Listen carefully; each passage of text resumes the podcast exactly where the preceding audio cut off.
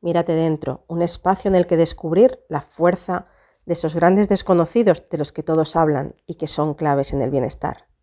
Te presento el autoconocimiento y desarrollo personal.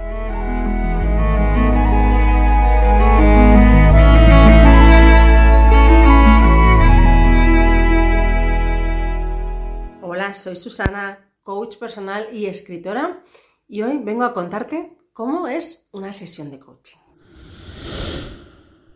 Pues mira, hoy que vengo a contarte justamente, ¿no? Cómo, cómo trabajo, hoy vengo a explicarte a nivel profesional cómo se hace una sesión de coaching. Y estoy grabándotelo aquí en el salón de mi casa, completamente informal. ¿Por qué? Porque así son mis sesiones de coaching. Me gusta mucho, em, podría decir, romper el protocolo ¿no? de, de, de frialdad, de distancia que a veces se establecen en, en las sesiones, siempre manteniendo, por supuesto, eh, la distancia ¿no? de, seguridad de, una persona con sus sentimientos, de una persona con, con, dejarla expresarse, con no entrar en la intimidad cuando una persona no quiere que entres. Pero yo creo que las sesiones de, de coaching tienen que ser muy cercanas, tenemos que entrar muy al fondo de lo que está pasando y entonces creo que es necesario crear el clima de confianza y romper un poquito ¿no? la, frialdad, la sensación de que la gente va a una terapia, a un médico, algo, algo que puede parecer más frío. En principio las sesiones de coaching em, empiezan todas, bueno, son todas muy similares ¿no? en cuanto a la pauta que todo el mundo estudia. Al final el coaching es un acompañamiento para que la persona consiga un objetivo y se trata de ver si ese objetivo es viable, de ver las herramientas que tiene la persona para conseguir ese objetivo, de ver las herramientas que necesita, de ver si es un objetivo mm, realista, de ver cómo afecta al entorno, de entender el precio que se está dispuesto a pagar por ese objetivo, de sentir si realmente ese es tu objetivo, de imaginarte cómo cambiaría la vida con ese objetivo y poner un plan de acción. Es verdad, hay muchas herramientas, se tocan muchos puntos, pero bueno, eso sería pues una sesión muy estándar. Es verdad que en el camino a ese, a ese objetivo, pues te vas a encontrar em, creencias limitantes que tienes, que son tus piedras en el camino, que no te van a dejar avanzar, que creen que, crees por ello que no es posible conseguir este objetivo. Y entonces trabajamos también esas creencias. Em, todos los objetivos, mm, a veces queremos cosas que no nos planteamos o no las conseguimos. ¿Por qué? Porque realmente no van em, acorde a nuestros valores. Tenemos que ver qué valores tenemos para actuar con coherencia, para hacer, ser, decir todo con coherencia con lo que sentimos, con lo que pensamos. Y esos son los valores.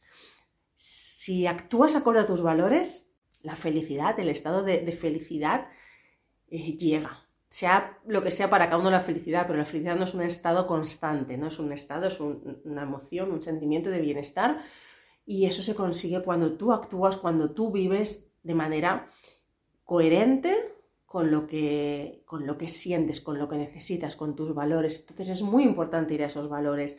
A veces la persona tiene que hacer una transformación para llegar a ese objetivo.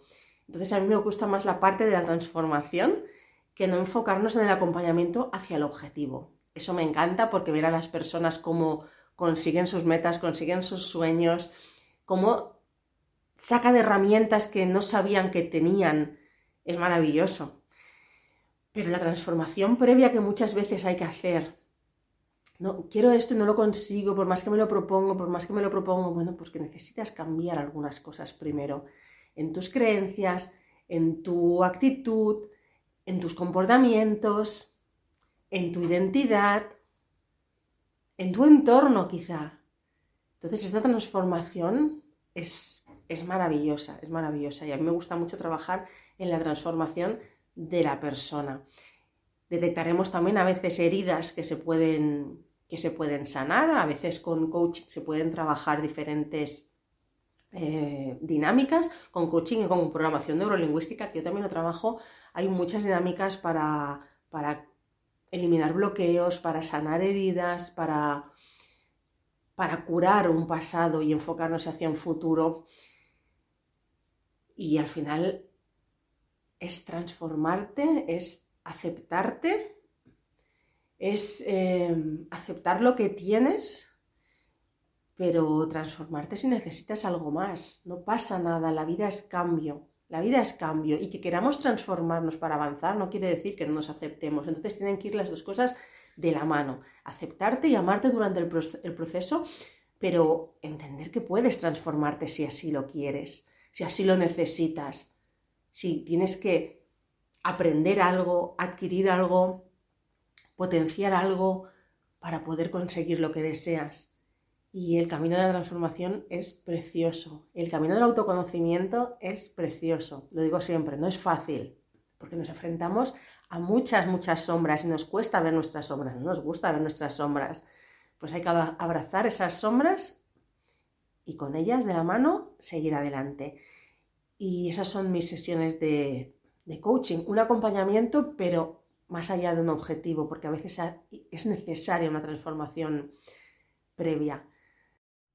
Y hasta aquí el episodio de esta semana. Puedes dejar tus comentarios y recuerda que puedes darle a seguir para no perderte ninguno de los episodios y activar la campanita para enterarte en cuanto se publiquen. Tu apoyo es fundamental para seguir creando contenido y poder llegar a más personas, así que no olvides darme estrellas y compartir cada episodio.